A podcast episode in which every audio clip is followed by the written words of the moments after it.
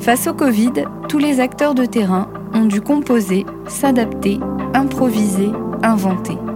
Hospimedia a décidé d'aller à leur rencontre.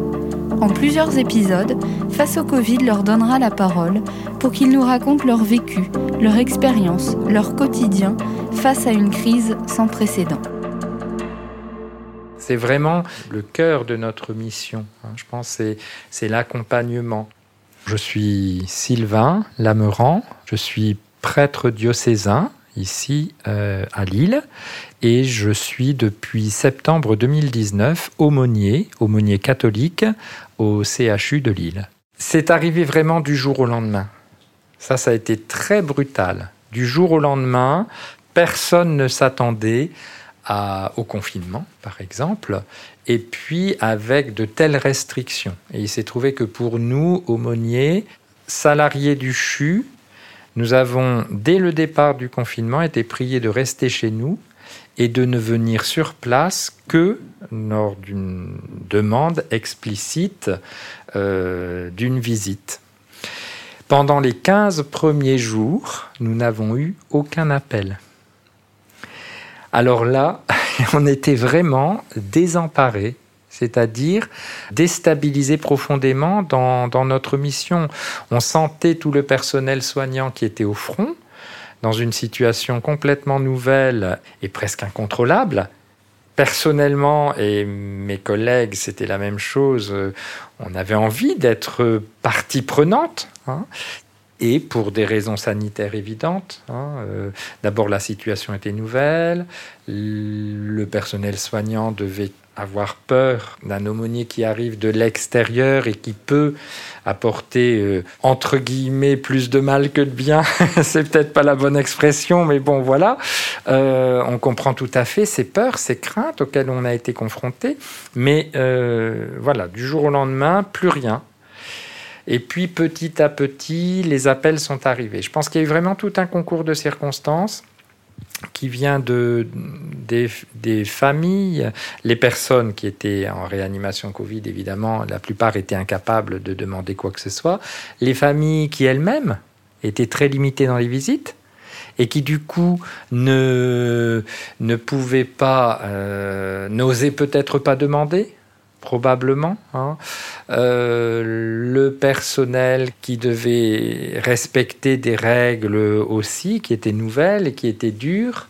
Une tension, bien évidemment, dans les services, tension que euh, lors du premier confinement, on a vraiment senti lorsqu'il nous est arrivé de, de répondre à des appels euh, en réa.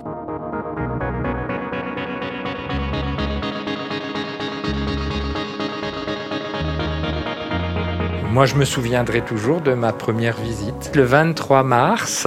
Donc, ça faisait euh, une dizaine de jours. Hein. Je ne sais plus quelle était la date euh, début du confinement, mais ça faisait bien dix, quelques jours quand même que le confinement était commencé. Et euh, premier appel un soir, donc, pour un monsieur qui était en fin de vie à l'hôpital Calmette, puisque tout le service Covid, dans un premier temps, était à l'hôpital Calmette.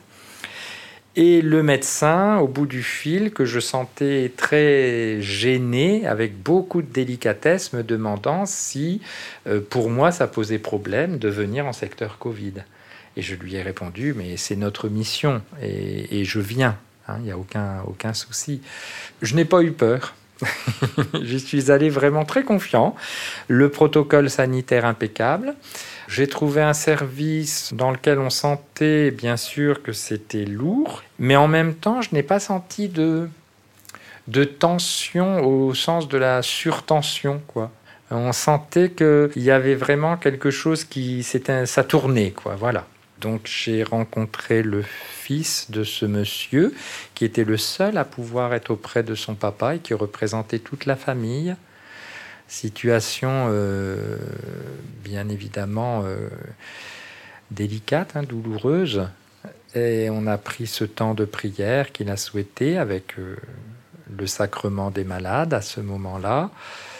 J'oserais dire que c'était vraiment un moment fort. Je me souviendrai toujours, je pense, de cette première visite en secteur Covid lors de ce premier confinement.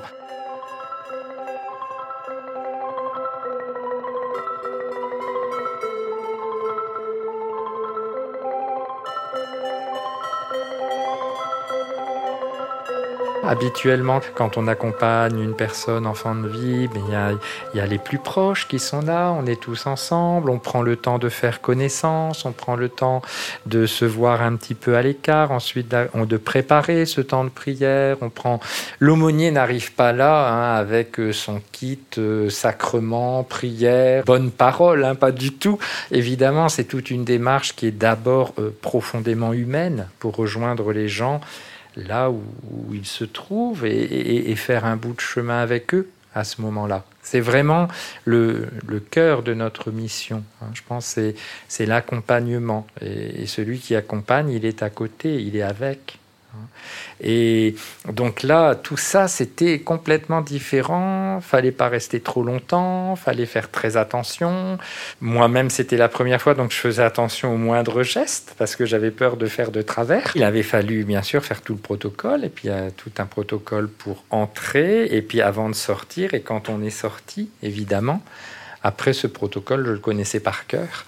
Et donc, euh, quand on me disait, vous voulez qu'on vous aide, je dis non, non, maintenant j'ai l'habitude. Dans les secteurs Covid, nous n'allions pas spontanément. Hein.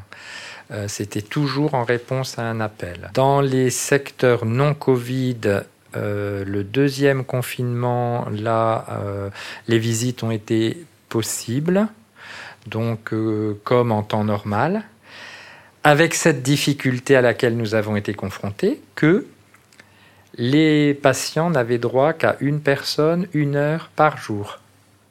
Donc, l'aumônier salarié qui débarque, pourquoi il a lui le droit de visiter alors que mon fils, ma fille, mon mari, ma femme ne peuvent pas venir me voir? C'est compliqué. Et donc on s'est trouvé dans une situation où il fallait beaucoup de délicatesse pour ne pas euh, donner l'impression de prendre la place d'une autre visite qui aurait été souhaitée.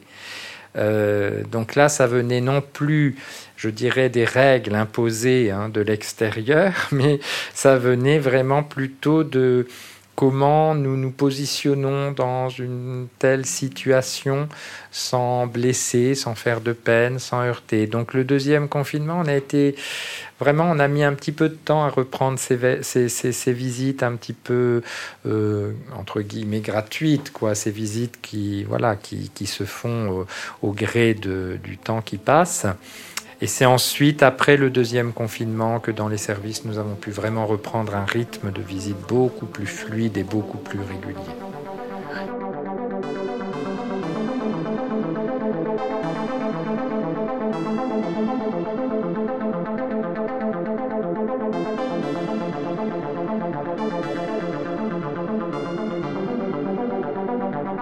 Par exemple, pour reprendre cette première visite, ça, ça m'a beaucoup marqué. Après, quand je suis allé me rhabiller, euh, j'avais laissé toutes mes affaires dans le bureau euh, du PC infirmier.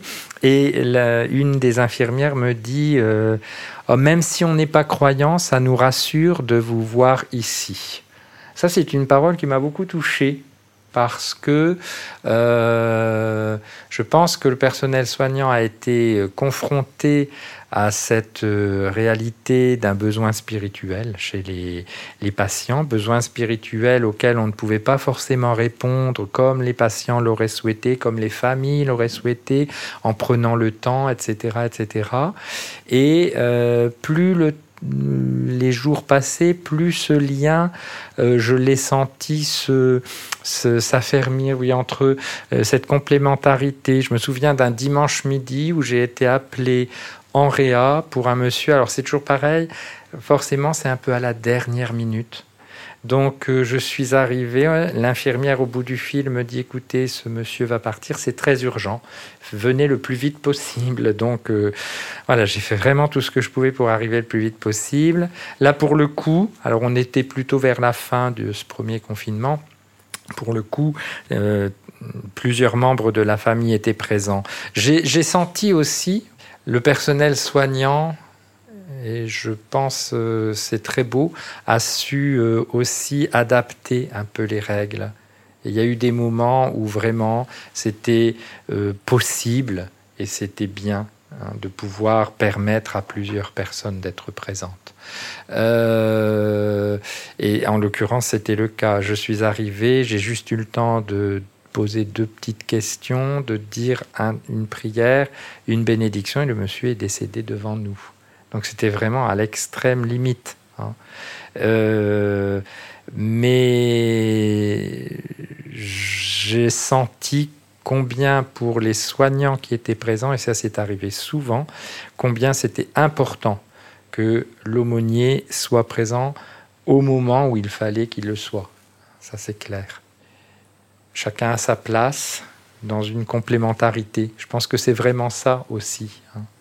Euh, notre, notre présence à la fois discrète, euh, parce que nous ne sommes pas du personnel soignant, hein, évidemment, euh, mais en même temps une présence partenaire dans le soin, hein, qui englobe toute la personne dans sa dimension physique, psychologique, nous ne sommes pas psychologues, et spirituelle. Et l'aumônier se situe à ce niveau-là. Quelques personnels, oui, ont pu nous parler comme ça, euh, euh, au détour, euh, j'allais dire, entre deux portes, hein, à l'occasion d'une visite. Souvent, d'ailleurs, quand on va dans un service, forcément encore plus dans une période de crise. Hein, euh, on demande aux soignants comment ça va, comment ça se passe, euh, voilà. Et, et, il est arrivé que l'un ou l'autre vienne au bureau de l'aumônerie parler un petit peu, déposer, ce qui était difficile.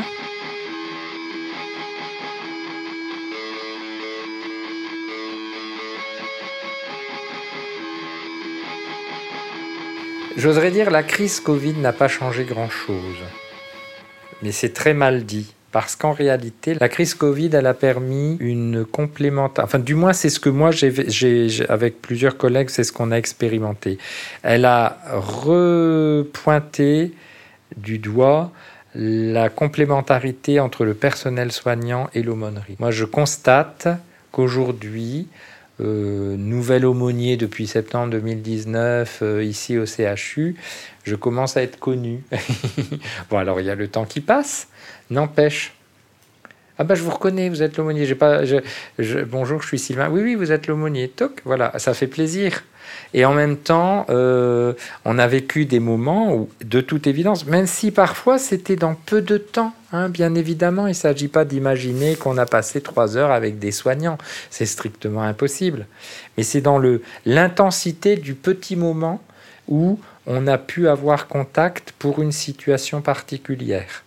Et tous ces petits moments mis bout à bout, eh ben, ça fait tout un chemin. Euh, qui fait que la relation avec le personnel soignant euh, s'est approfondie. Elle est, moi je l'aperçois aujourd'hui davantage, euh, voilà, dans un, dans un rapport de confiance. Et peut-être que la fonction de l'aumônier a été un peu redécouverte, notamment sur le fait que nous sommes salariés et pas bénévoles. Et ça, ben, c'est pas forcément connu de la part du personnel soignant. On sait que l'aumônerie existe, mais le, statut de l'aumônier, c'est très vague. Hein voilà. Donc euh, ça, c'est un des points où que la crise a pu manifester. Notre présence reste toujours une présence euh, discrète, hein, en raison euh, d'une part de la laïcité, hein, euh, c'est évident. Euh, et puis d'autre part, je pense de la mission inhérente de l'aumônier, de l'aumônerie. Hein. Euh, l'aumônerie est au service.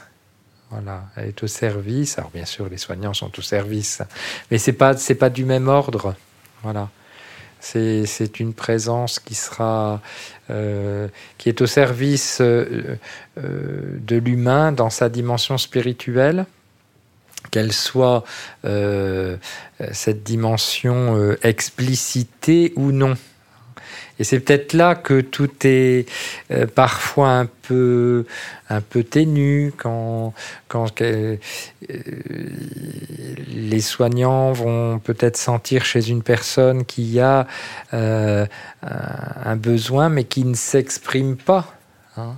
Ça, souvent, souvent, on le dit aux soignants. N'hésitez pas si vous sentez même simplement une personne est toute seule. Voilà, une simple visite.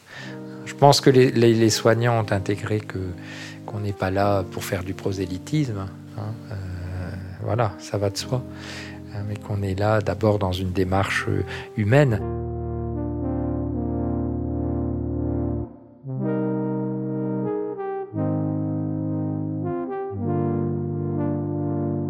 L'aumônier est confronté euh, presque au quotidien à la réalité de la fin de vie, à la mort, même s'il ne faut pas limiter l'action de l'aumônier à cette réalité. Hein. Euh, j'oserais dire que l'aumônerie est au service de la vie avant tout. Mais la mort fait partie de la vie, oui. On a été confronté euh, à des situations, oui, douloureuses. Je repense, par exemple, et, ce n'est pas seulement ce que j'ai vécu, c'est aussi ce que les collègues ont pu vivre. Hein. Je, je, je, repense à plein de choses qu'on a échangées, mais à cette euh, telle famille qui a vu son, son parent âgé euh, se laisser aller avec ce syndrome de glissement euh, parce que plus de visites en EHPAD et qui, qui, ont vécu ça de manière parfois dramatique. Hein. Donc la personne arrivant ici au CHU et, et la famille demandant notre passage et, nous expliquant ce, ce, ce, moment euh, vraiment compliqué, douloureux. S'il n'y avait pas eu cette crise, probablement que la personne aurait vécu encore un peu plus longtemps, mais ça a accéléré les choses. Et avec tout ça, il y a de la colère, il y a de la culpabilité, il y a plein de sentiments qui entrent en, jeu. Voilà, alors à ce moment-là, euh, on est dedans aussi. Et donc forcément, euh, on ne peut absolument pas être euh, un fonctionnaire du spirituel ou du religieux. Hein. On y est avec ce notre propre vécu, notre propre histoire, hein, et on partage ce que, ce que les gens nous disent à ce moment-là. Oui, il y a vraiment eu des, des situations euh, de grande souffrance. Le cas aussi, je repense à ça, euh, les règles ont été très strictes euh, à la chambre mortuaire pendant de longs mois pour un adieu à un petit enfant il n'y a que deux personnes qui peuvent être dans la chambre mortuaire et qu'il y a le papa et la maman. Où se situe l'aumônier? Il va pas séparer, j'allais dire avec une expression de l'évangile, ce que Dieu a uni. Et en même temps, pour les parents, c'est important que l'aumônier soit là. C'est des situations compliquées et on comprend très bien que la personne responsable de la chambre mortuaire respecte la règle qui a été édictée. Euh, on est, ça a été toute la difficulté de cette période, je pense, qui s'est vécue pour à plein d'autres égards, hein, de d'autres manières, dans plein d'autres circonstances. Euh, mais concrètement, voilà. Ultimement, dans ces cas-là, bien sûr, euh, ben, il a fallu peut-être inventer hein, quelque chose. là encore, on était confronté à des situations où on ne pouvait pas faire comme on a l'habitude de faire. Et c'est là qu'on se rend compte que quand on n'a pas toutes ces normes, toutes ces limites, bah évidemment, euh, euh, c'est complexe. Alors il faut essayer de, de faire au mieux, de s'adapter, de chercher euh, à faire au mieux, à répondre au mieux à la demande et, et, et d'accompagner les gens autant que faire se peut.